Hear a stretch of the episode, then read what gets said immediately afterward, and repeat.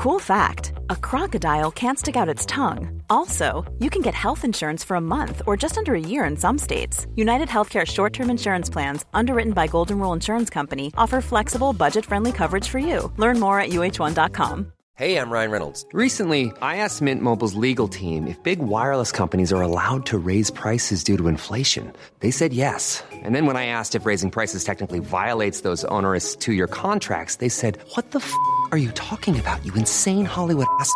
So to recap, we're cutting the price of Mint Unlimited from $30 a month to just $15 a month. Give it a try at mintmobile.com slash switch. $45 up front for three months plus taxes and fees. Promoting for new customers for limited time. Unlimited more than 40 gigabytes per month. Slows. Full terms at mintmobile.com.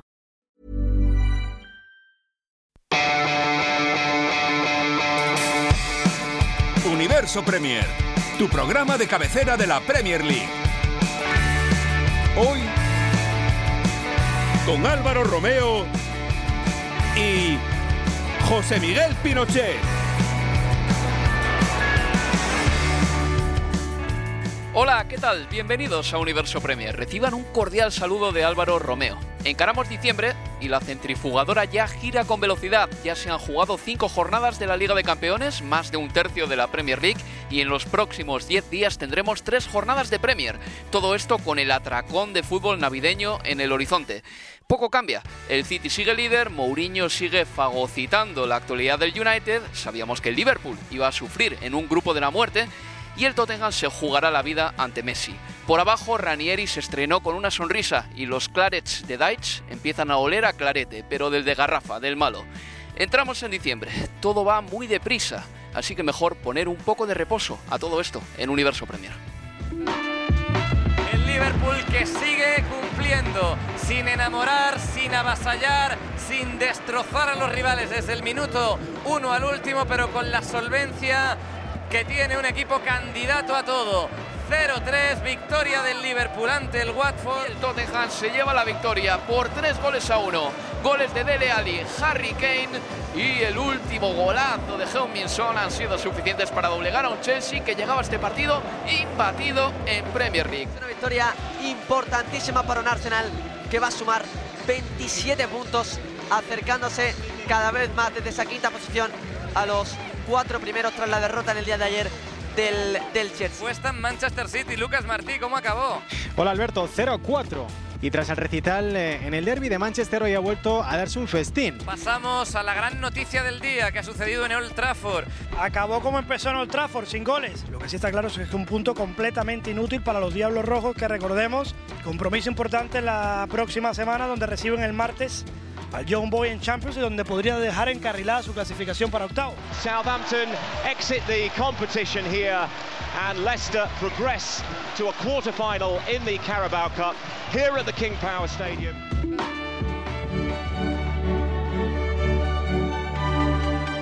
Fellaini saving the day with a late goal.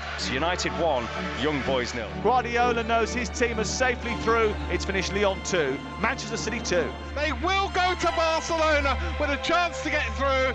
Spurs 1, Inter nil. So PSG have beaten Liverpool by two goals to one. Revenge for them.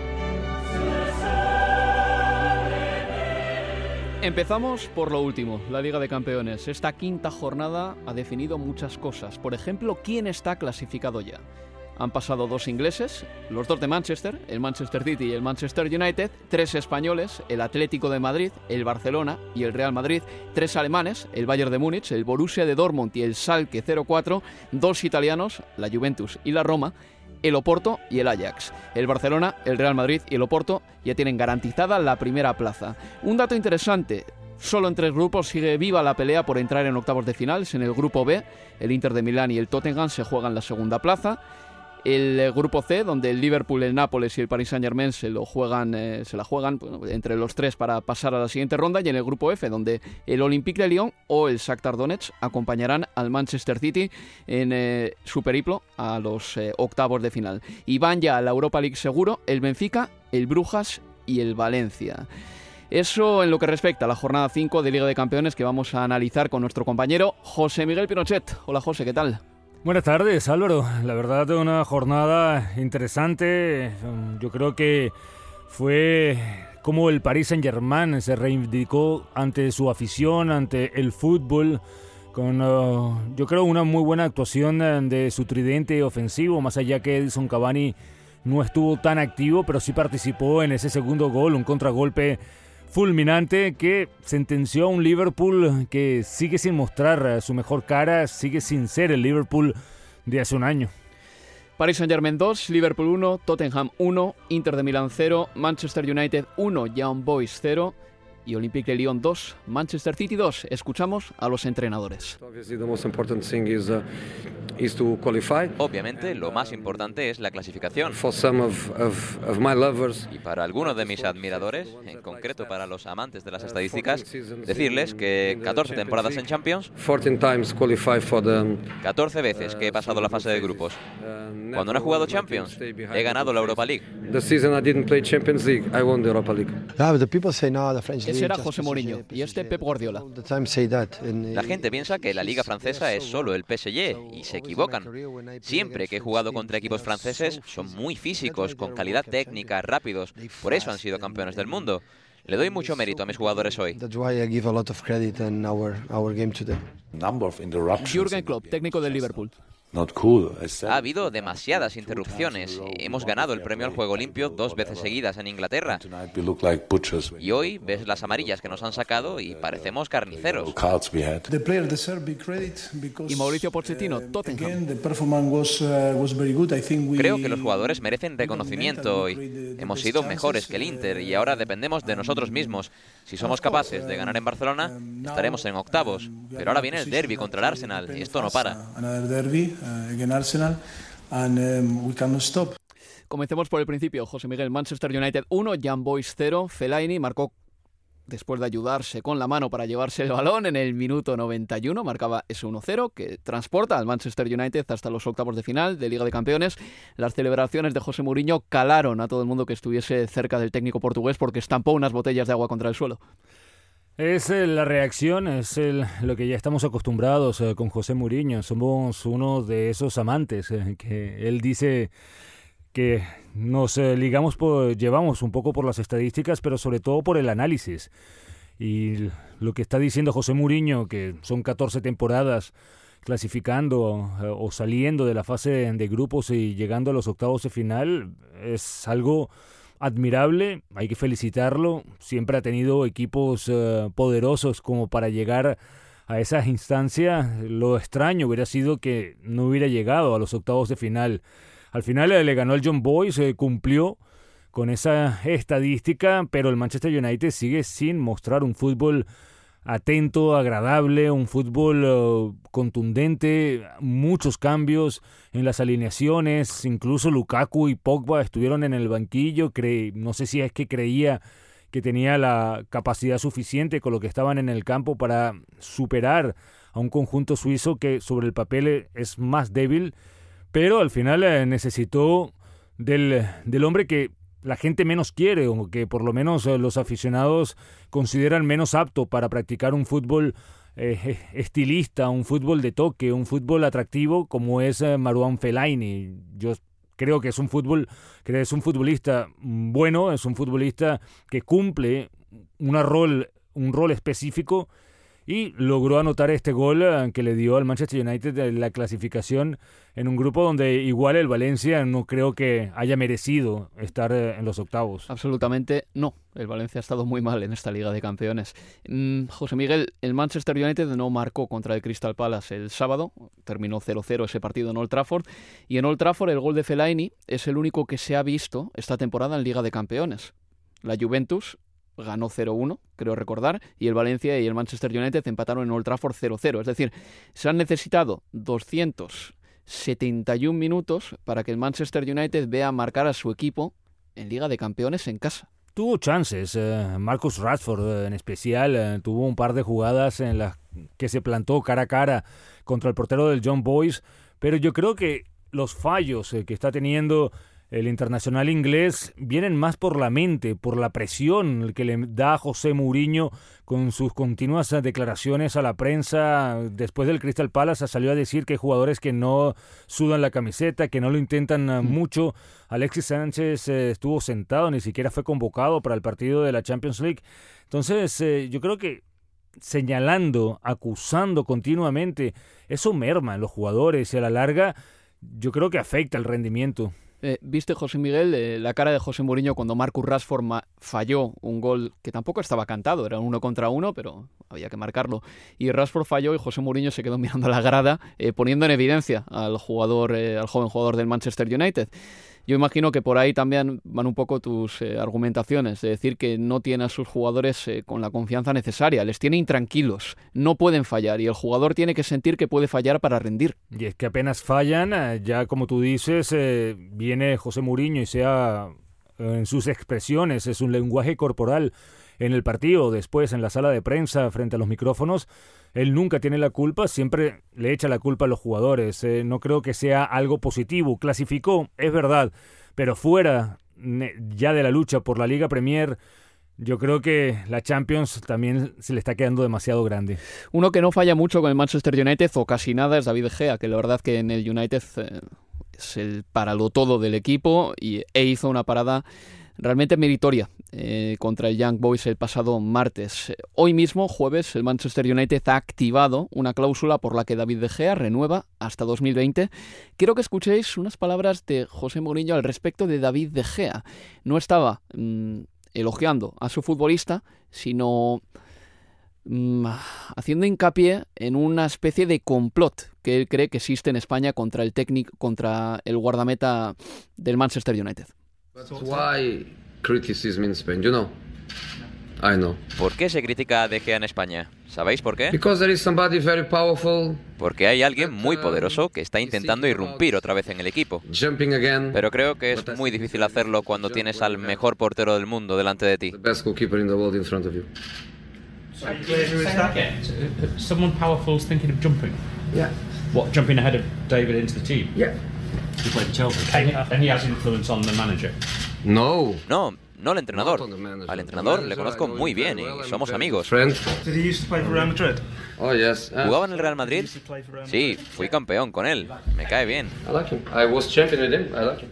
Dudo mucho, José Miguel, que exista una trama orquestada por Iker Casillas para volver a la selección española. Eh, ¿Podemos, por favor, eh, criticar a, una, a un futbolista cuando lo hace mal y elogiarle cuando lo hace bien y punto. Yo creo que no hay que convertirse aquí en eh, eh, defensores de la causa de un jugador. Cuando lo hace bien, el periodismo tiene que decirlo y cuando juega mal también. Estamos hablando de David De Gea, el, que ha sido el mejor jugador del, Manchester United en las últimas cinco temporadas, eh, al que prácticamente gracias a él el, conjunto no se ha hundido en una crisis aún más eh, profunda de, resultados. Y la salvada que, que, el otro día hizo contra el John Boyce, el movimiento rápido de piernas para estirarse hacia atrás y evitar que el balón cruzara la línea de gol eh, fue espectacular.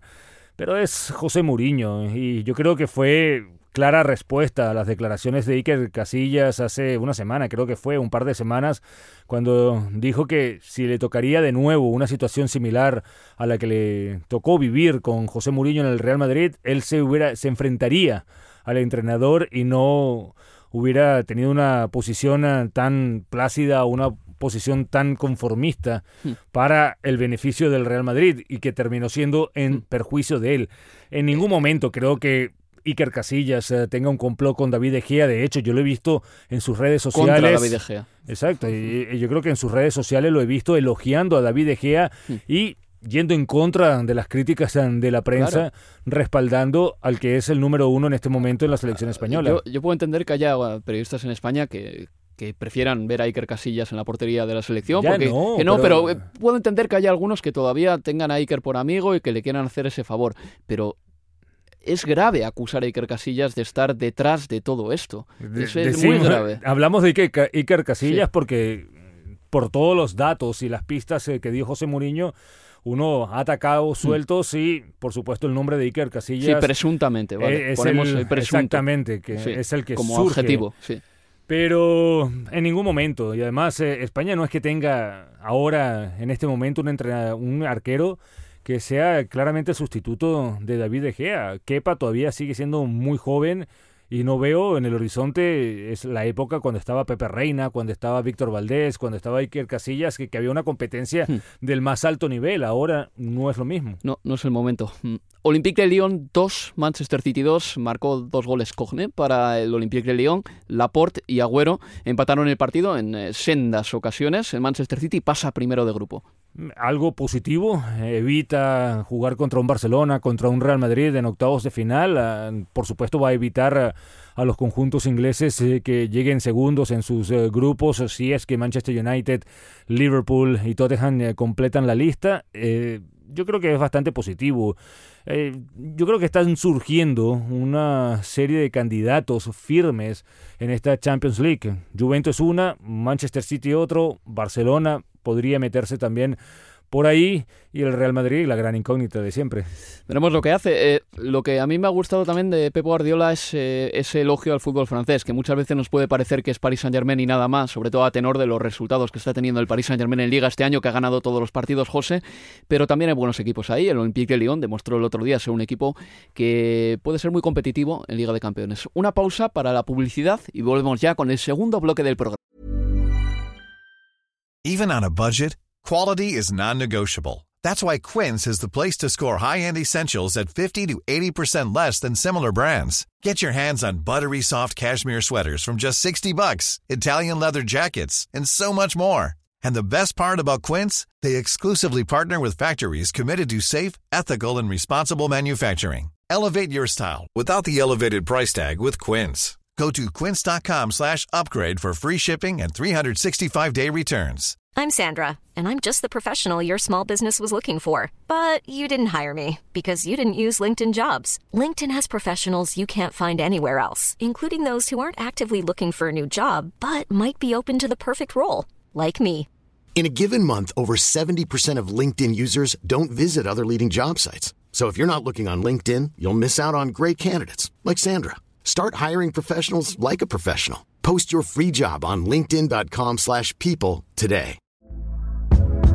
Hey there, it's Michelle Norris. I'm host of a podcast called Your Mama's Kitchen. When I travel, I'm usually looking for a way to find a taste of home when I'm not at home. And one of the things I love to do when I am at home is entertain. And Airbnb allows me to do that. When I was in California recently, I rented a house that had a great kitchen. And when we were sitting around the table, we're all thinking, we're in someone else's house. Someone could be in all of our homes as well.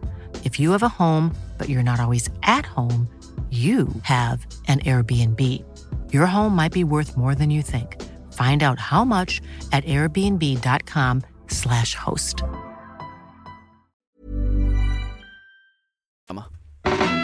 Universo Premier, tu programa de cabecera de la Premier League.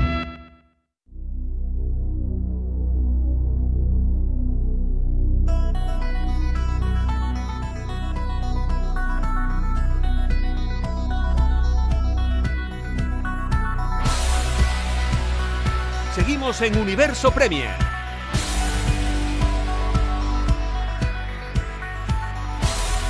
Aquí continuamos repasando la quinta jornada de la Liga de Campeones. Hemos hablado del Olympique de Lyon 2, Manchester City 2, del Manchester United 1, Jan Boys 0 y ahora toca el Paris Saint-Germain 2, Liverpool 1. Marcó, marcaron para el Paris Saint-Germain Bernat y Neymar, Milner de penalti anotó ese tanto que recortaba distancias. Imagino que José Miguel Pinochet se hará cargo de lo inconveniente del resultado contra el Paris Saint-Germain, que obliga al Liverpool ahora a hacerlo muy bien contra el Nápoles. Eh, supongo que te harás menos cargo de ese inquietante parecido entre Thomas Tuchel y Miguel Bosé, que no debe ver nadie más que yo en este mundo. Pero bueno, José Miguel, ¿fue merecida la victoria del Paris Saint-Germain? Sí, sí fue merecida. Eh, fue un equipo que, que salió a buscar el triunfo desde el inicio. Yo creo que estuvieron un poco motivados eh, por eh, la victoria de Liverpool en Anfield, eh, la celebración de la afición inglesa y de los jugadores en ese partido. Ahora ellos quisieron demostrar en el Parque de los Príncipes que estaban jugando de local, e hicieron que la grada siguiera y, estuviera alentando completamente al equipo. Y el Liverpool sigue sin mostrar el, el fútbol que tuvo el año pasado, un Liverpool que no tiene la misma intensidad, un Liverpool que no tiene esa línea de presión alta. Eh, yo creo que salió demasiado temeroso en la alineación eh, Jürgen Klopp, juntando a Milner con Henderson y Wijnaldum. Tenía a Shakiri y el mismo Keita, Fabiño, son jugadores un poquito más ofensivos y también con el cambio de la entrada de Dejan Lobren junto y mover a Gómez hacia la derecha y sentar a Alexander Arnold. Eh, no podemos criticarlo directamente a Klopp, pero me parece que el equipo perdió un poco de chispa y cuando la trató de recuperar ya era tarde. El Liverpool ha de ganar en su último partido en Anfield contra el Nápoles. Si el Paris Saint-Germain gana, el Liverpool ha de ganar por 1-0 o por dos goles de diferencia a los de Carlo Ancelotti. Si el Liverpool y el el Nápoles y el Paris Saint-Germain empatan a nueve puntos, en ese hipotético caso, el Liverpool será líder. Así están las cuentas de ese grupo C de la Liga de Campeones. Voy a saludar a Cristian Vaquero, José Miguel, que ya está al teléfono para acompañarnos en esta tertulia de Champions y de Premier. Cristian, ¿qué tal? Hola, buenas chicos. Bueno, Cristian, decía José Miguel que, bueno, que, el Liverpool este año no está mostrando quizá esa intensidad ¿no? Eh, tan eh, espectacular que el año pasado mostraba en la presión. Es raro, pero Luego en Liga no ha perdido todavía un solo partido. En Liga de Campeones es tercero. Es una temporada para el Liverpool un poco de claroscuros hasta el momento. Sí, yo creo que en Premier lo están haciendo bastante bien. Como dices, todavía no, han perdido, pero es que luego en, Champions es verdad que le ha tocado para mí el grupo más difícil de, de toda la competición, pero acostumbrados a lo que estábamos, ¿no? del Liverpool del año pasado, que que llegó a la final, que yo creo que pasaba rondas sin sufrir tampoco mucho, ¿no? Semifinales, cuartos de final, o sea, siendo un equipo eh, muy, fiable y estamos viendo ahora, sobre todo fuera de casa en esta Champions, que está dejando no solo resultados, que ha perdido los tres que ha jugado fuera, incluido el del Estrella Roja, que mm, no tenía que haber pasado eh, ese resultado, pero sí, yo creo que sobre todo mm, en Champions está dejando unas sensaciones que no nos esperábamos.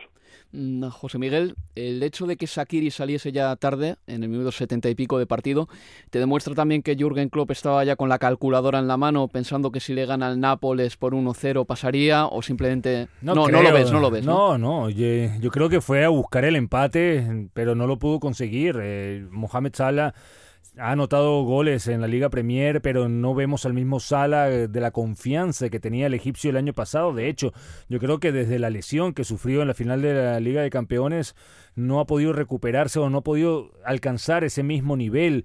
Eh, vemos a un Mané intermitente, creo que es el mejor de los tres en este comienzo de temporada. Ayer lo intentó de todas las maneras posibles, pero lo que decía Cristian, eh, es verdad que está invicto en la Premier pero el fútbol tampoco ha sido tan brillante, ¿no? No ha sido un fútbol que tú digas, mira, eh, tal vez eh, quitando un par de partidos, el, eh, el, contra el West Ham al inicio, de repente contra el Paris Saint Germain también al inicio de la temporada, pero a partir de ahí ha entrado como en un bache futbolístico que lo positivo es que la defensa ha mejorado muchísimo, lo negativo es que ha mermado el ataque. Vamos a pasar al siguiente partido. Tottenham 1, Inter 0. Ganó el equipo de Pochettino gracias a un tanto de Christian Eriksen. Eh, yo estuve en Wembley, me sorprendió que la grada superior estuviese vacía, pero luego lo pienso bien y digo, si el Tottenham va a construir un nuevo estadio para 62.000 personas, eh, que se estima que es más o menos eh, lo que sería el aforo que llenaría eh, la afición de los Spurs y les mandan a Wembley, que es más grande, pues es normal también que la grada superior esté así. Eh, sería un poco como si mandas al Atlético de Madrid al Bernabéu a jugar un año. Eriksen y Son fueron eh, suplentes en ese partido, pero salieron en la segunda parte para arreglar las cosas. Y en el Inter de Milán, bueno, pues jugó Nainggolan de inicio, pero en el 40 se retiró medio lesionado y entró Borja Valero, quien estuvo en los micrófonos de Universo Premier. bueno, Borja, gracias por estar aquí en los micrófonos de Talk Sport. Eh, ¿Cuál es tu lectura del partido después de esta derrota? Bueno, eh, por desgracia no dependemos más de nosotros mismos. Eh, era un partido importante para poder clasificarnos y ha sido un problema no, no, conseguir este punto porque no dependemos más de nosotros en el último partido, pero bueno, tenemos que esperar a ver qué, qué sucede y, que, y ganar nuestro partido. ¿El equipo ha mejorado con tu, con tu entrada? Sí, bueno, contento porque hemos tenido ocasiones para poder meter gol, ponernos por delante en el partido, que hubiera sido muy importante, pero bueno, no las hemos concluido bien y al, final ha llegado el, gol suyo que ha sido muy, muy duro. Habéis sido hoy defensivos en principio, ¿no? Al inicio del partido. Eh, eh, ¿Era la estrategia de defender el empate o resulta que el Tottenham se ha metido atrás? No, queríamos hacer nosotros el partido, intentar mantener la pelota un poco más, pero claro, obviamente ellos tenían que ganar sí o sí para conseguir la clasificación. Han salido muy intensos, con mucha fuerza y, y ha sido difícil contenerles en ese inicio, sobre todo la primera media hora. Pero bueno, poco a poco nos hemos metido en el partido y como te he dicho, hemos tenido ocasiones para para conseguir eh, algo positivo y por desgracia no ha podido ser. ¿Esperáis un favor del Barça? Hombre, eh, nosotros tenemos que ganar el nuestro, que es lo más importante, y porque es el único que podemos jugar. El otro, por desgracia, mm, veremos las noticias al final del partido, pero bueno, eh, ellos son grandes profesionales y, y en ese sentido estamos tranquilos. Ahora mismo el Tottenham, José Miguel Cristian, es segundo, depende de sí mismo, pero tiene que jugar en el Camp Nou. No será fácil, aunque el Barcelona sí que está clasificado ya matemáticamente como primero, lo que imagino que ayudará un poquito a los de Pochettino. Mm, ayer en el Tottenham hubo un jugador que estuvo muy bien y que demostró o que jugó un partido muy similar al, que disputó en la final de la Eurocopa de 2016. Estoy hablando de Moussa Sissoko. Una arrancada suya desembocó en ese gol de Christian Eriksen. Un futbolista al que le cantaron O Moussa Sissoko en el estadio de Wembley, un cántico que suele estar habitualmente reservado a O Moussa Dembele. ¿Qué os pareció el partido del francés? ¿Os parece que puede ser interesante, importante en este equipo? Cristian. Bueno, yo, yo es que Álvaro, soy, soy muy del Newcastle, tú lo sabes. Sí, sí. Y, Ahí fue un jugador bastante flojete en ocasiones. Sí, sí. Mi, recuerdo de, de Sissoko no es bueno. De hecho, cuando se vende después de esa, de esa Eurocopa, justo, digamos que había rumores de que el Barça estaba detrás de Sissoko y claro, los que le veíamos jugar en Newcastle decíamos, no, no puede ser. O sea, algo, algo pasa aquí, ¿no? Pero sí, parece que al final Pochettino le está dando ese, esa confianza que necesita desde final de la temporada pasada y lleva varios partidos jugando muy bien, algo que la verdad yo no me esperaba, pero lo cierto es que está jugando muy bien y el partido de ayer lo, resuelve prácticamente él con esa con esa carrera que luego va para Dele Alli y deja solo a, a Eriksen, así que creo que es un jugador con mucha potencia que cualidades físicas tiene y solo le queda pues eh, algo más de técnica y por supuesto la confianza que ahora sí que le está dando Pochettino. Pochettino está apostando por él, José Miguel. Eh, eh, se, ha visto sí, se ha visto forzado a apostar por él por las bajas que ha tenido en ese sector del campo se ha sorprendido un poco esta titularidad eh, constante en los últimos partidos, se está respondiendo, pero yo creo que se trata, como dice Cristian, más eh, de un jugador unidimensional, es un jugador de, potencia que aprovecha esas cabalgatas que tiene en el campo y se lleva a la defensa pero más allá no, no, creo que se le pueda pedir. Eh, yo creo que si está en su momento Guañama o, o sobre todo Dembélé son jugadores que van a estar por delante de él. No me gusta nada el Inter, tengo que reconocer que el equipo italiano apenas encontró a Icardi, Icardi no tocó la pelota prácticamente, pero al Tottenham se le pasaba el tiempo y no llegaba el gol y yo creo que la alineación de Lamela y de Lucas Moura en vez de Son y de Eriksen fue un error, porque cuando saltaron el surcoreano y Eriksen al campo fue cuando cambió el partido. Eh, a la Mela y a Lucas Moura, pero sobre todo a la Mela les falta mucha les falta mucha contundencia a estos jugadores. La Mela ha marcado 14 goles ligueros en Premier League en 5 o 6 temporadas. Eh, eh, para un partido de esta importancia, Anson tiene que jugar sí o sí. Y además es que cambió el partido y Eriksen también. Sí, sí, no. Eh, tanto la Mela como Moura han tenido un muy buen comienzo de temporada. son, yo creo que parte de, los eh, responsables que el Tottenham esté allá arriba, no tan lejano a lo que es la cabeza de la Liga Premier, cuando tanto Eriksen tuvo sus problemas físicos, cuando Son tuvo que ir a jugar por Corea del Sur. Y ahora yo creo que ha sido un poco del entrenador de manejar lo que tiene la plantilla. Dos partidos difíciles de Premier League en fines de semana consecutivos y en el medio el Inter decisivo para seguir con vida en la Champions League. yo creo que mm, más o menos con uno entrenado de una manera y con otros lo hizo de otra, de otra forma para afrontar eh, estos encuentros. Pero vemos a un Tottenham que está recuperando esas sensaciones eh, de ser un equipo bastante poderoso. La verdad es que el Tottenham ahora mismo ha vivido, bueno, esta semana ha sido sensacional para ellos, ganaron 3 a 1 al Chelsea, luego haremos un eh, ligero apunte de ese partido y también se han puesto segundos en su grupo de Liga de Campeones cuando lo tenían todo prácticamente perdido después de sacar un punto en los primeros tres eh, de esta fase de grupos de la Champions. Eh, cerramos el capítulo de Champions y vamos rápidamente con la Carabao Cup, porque quedaba un partido por disputarse de la ronda de octavos de final y el Leicester pasó a la siguiente ronda eh, tras eh, ganar al Southampton en los penaltis. En el King Power Stadium el partido terminó después de 90 minutos 0-0 y en los penaltis ganó el Leicester por 6 a 5. En el Southampton falta confianza, y no lo digo yo, sino Cedric Soares, quien tras la derrota ante el Fulham, días antes, dijo esto. Atención, nos adelantamos marcando el 1-0, pero yo tenía la sensación de que nos iban a marcar el 1-1 porque estábamos muy expuestos. Nada más marcarnos el 1-1, nuestra mente se fue del partido. Tenemos que mostrar más madurez en cuanto a gestionar el partido cuando nos marcan un gol nos venimos abajo, nos frustramos y tenemos miedo a perder. Esto lo dice el lateral del Southampton, en lo que me parece también un mensaje claro mm, al entrenador Mark Hughes. Ese equipo no está bien, se salvó el año pasado sobre la bocina y esta temporada está dando una imagen bastante mala.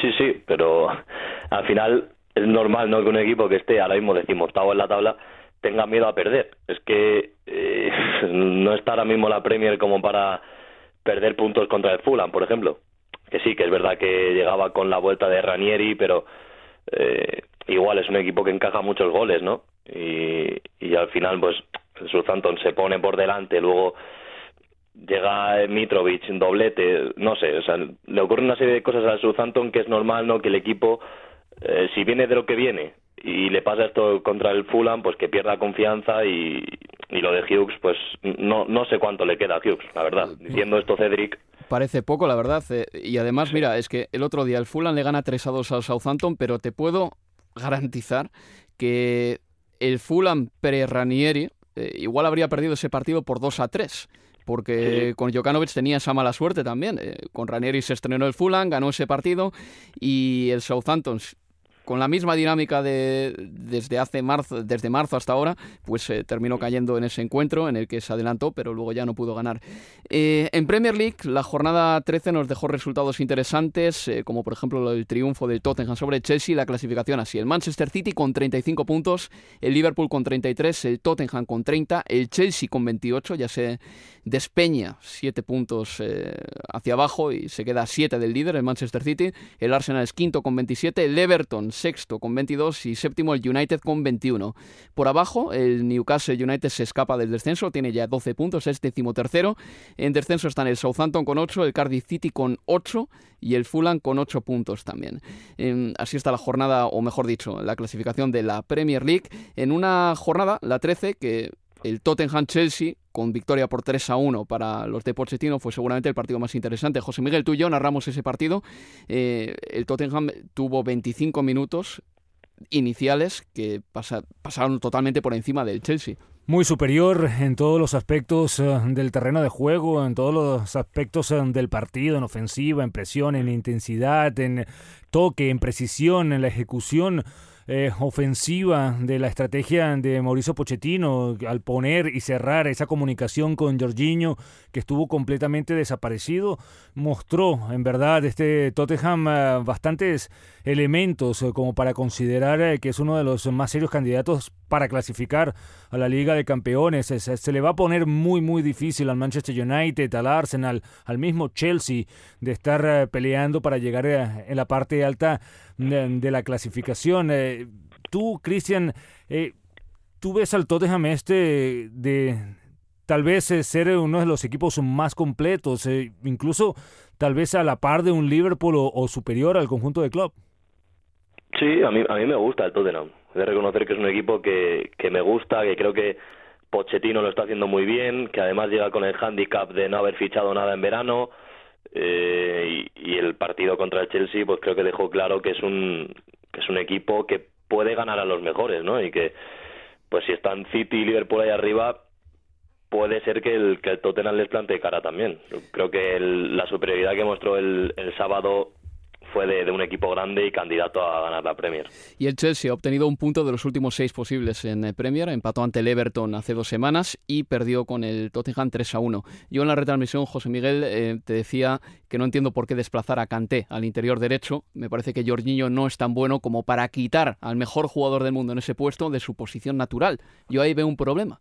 Se ha generado también, una polémica desde entonces eh, para ver dónde va a estar posicionado Kanté en el futuro y se vio que le faltó muchísimo a Jorginho mantener o luchar en esa, en esa batalla del centro del campo que ganó claramente el Tottenham. Eh, lo decía Mauricio Sarri, eh, el Chelsea tiene algunos problemas, nosotros también lo hemos creído a lo largo de la temporada, seguía ganando el invicto nos eh, callaba o nos tapaba un poco la realidad de un Chelsea que teniendo a dos delanteros que no son tan contundentes, que no, se, no puedes confiar tanto en ellos como Morata, Giroud, tienes una línea defensiva donde Luis eh, sabemos que tiene muchísimos altibajos, eh, sobre todo de emociones y sensaciones.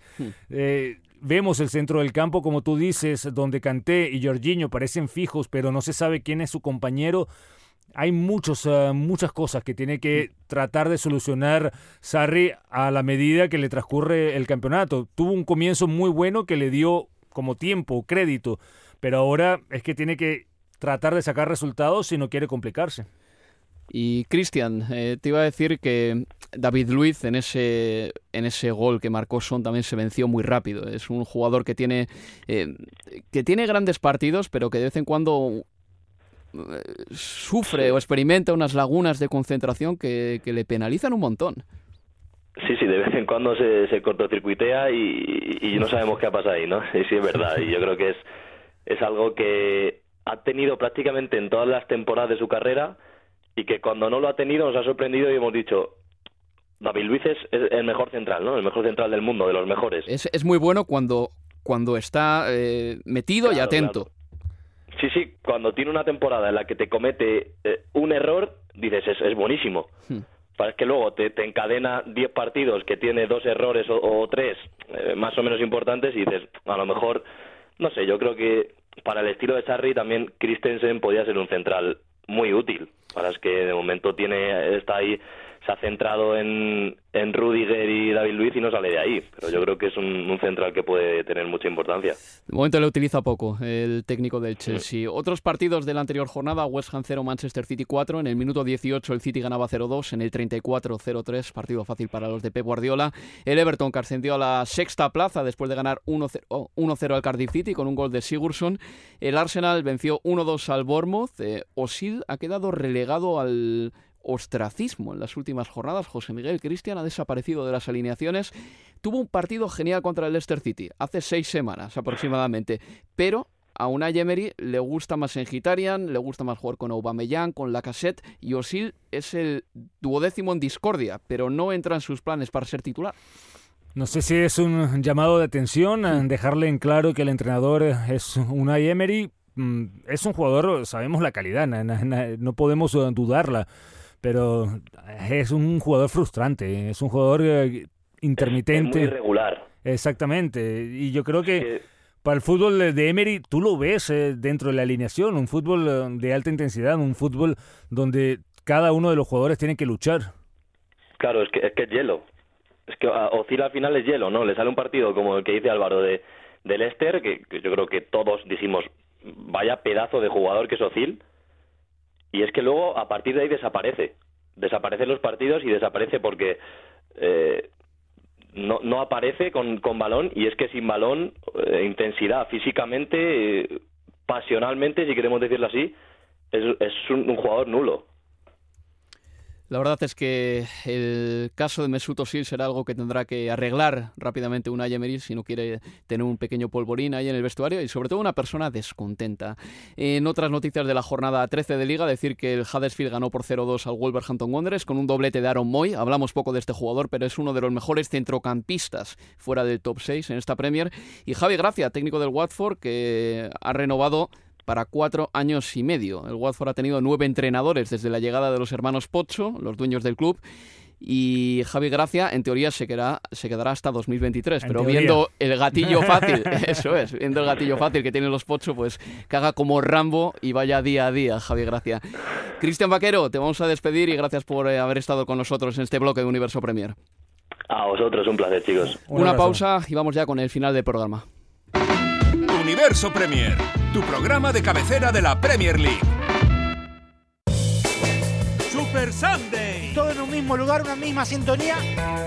A partir de las 12 horas inglesa. Y el Tottenham se lleva la victoria por tres goles a uno. Chelsea. La doblegar a un Chelsea que llegaba a este partido imbatido en Premier League. Contra Fulham. 3 a 2 eh, debuta con victoria Claudio Ranieri al mando del Fulham. Y justo después. Una victoria importantísima para un Arsenal que va a sumar 27 puntos, acercándose cada vez más desde esa quinta posición a los cuatro primeros. Arsenal contra Tottenham Hotspur. Se mantiene arriba, está recuperando jugadores importantes.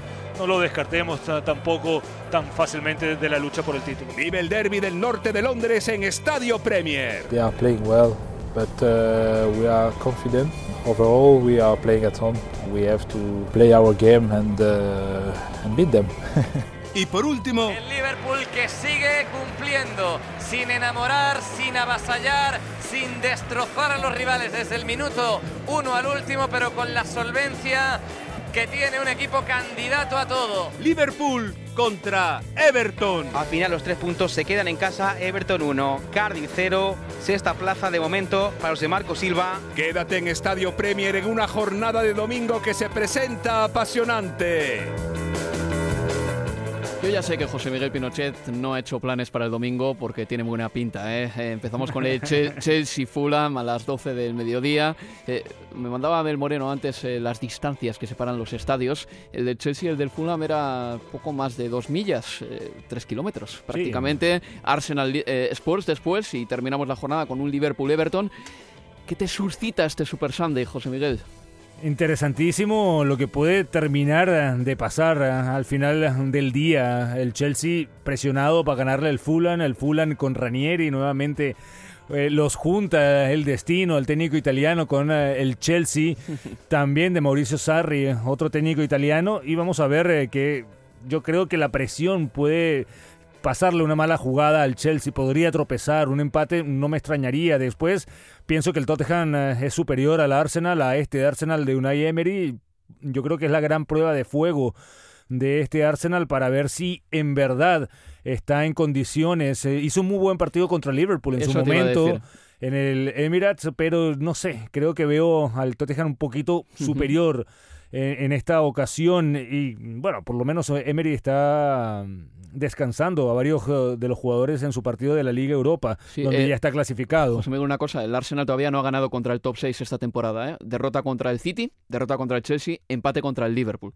Y además eh, juega contra el Tottenham y la semana que viene contra el Manchester United en Old Trafford. El miércoles. Será una semana interesante para Emery. Y después, entre los compañeros de Merseyside, Liverpool y Everton, el Liverpool se sabe que se, han jugado 232 eh, partidos entre estos eh, dos equipos. Es el número 100 que va, se va a jugar en Anfield eh, por las estadísticas y claramente el Liverpool es el que ha tenido la ventaja en los últimos años, en las últimas temporadas sobre un Everton que ha venido tambaleando con tanto cambio de mm. entrenador y cambio de jugadores en el plantel yo creo que el Liverpool sigue siendo favorito. Sí, y eso pese a que el Everton por lo menos está un poco mejorado respecto al del año pasado, que estaba con Sam Allardyce. Este año le tenemos sexto al Everton y bueno, con Marco Silva da la impresión de que poco a poco, poco a poco hace pequeños progresos. Eh, decir también eh, que Aubameyang ha hablado hoy mismo, antes del partido contra el Tottenham, y ha dicho que este año se está trabajando más la táctica que el año pasado con Arsene Wenger. No ha sido un palo a Wenger necesariamente, sino más bien ha sido un elogio de una Emery. Se veía que Aubameyang no quería tampoco meterse en charcos. Por supuesto, me imagino que Unai Emery estará trabajando muchísimo más de lo que ha, venía haciendo Wenger en, el, en los últimos años, porque es un nuevo sistema, quiere implementar su idea ideal futbolístico y para ello necesita mucho trabajo. El Arsenal todavía no ha terminado de jugar muy bien, que digamos. Bien sabéis que en Universo Premier todos los equipos de Premier League tienen su pequeño huequecito. Hemos hablado del Manchester United, del Manchester City, del Liverpool, del Tottenham, del Chelsea y del Arsenal. ¿Y qué hay del resto de equipos? Así llegan sus partidos. La próxima jornada arranca este viernes con el Cardiff City contra Wolverhampton Wanderers, con Jesús López. El Cardiff City empieza a mirar al mercado de invierno. Así lo reconoció su entrenador, Neil Warnock, después de perder 1-0 contra el Everton, la novena derrota en 13 partidos. Pero si los registros de los galeses son pobres, los del Wolverhampton empiezan a serlo. El pasado domingo el equipo elevó su mala racha a la categoría de alarmante. Un 0-2 ante el Huddersfield que supuso la cuarta derrota en cinco partidos para los de Nuno. Habrá que estar pendientes del saludo entre el entrenador portugués y Warnock. La temporada pasada tuvieron sus más y sus menos en la Championship cuando pugnaban por el ascenso. Y el sábado, no te pierdas ni un solo gol en nuestro carrusel de partidos. Crystal Palace contra Burnley. El Palace afronta esta jornada con dos posibles lecturas. La positiva, que viene de sacar un empate en Old Trafford con el que mantuvo a Royal United y al descenso.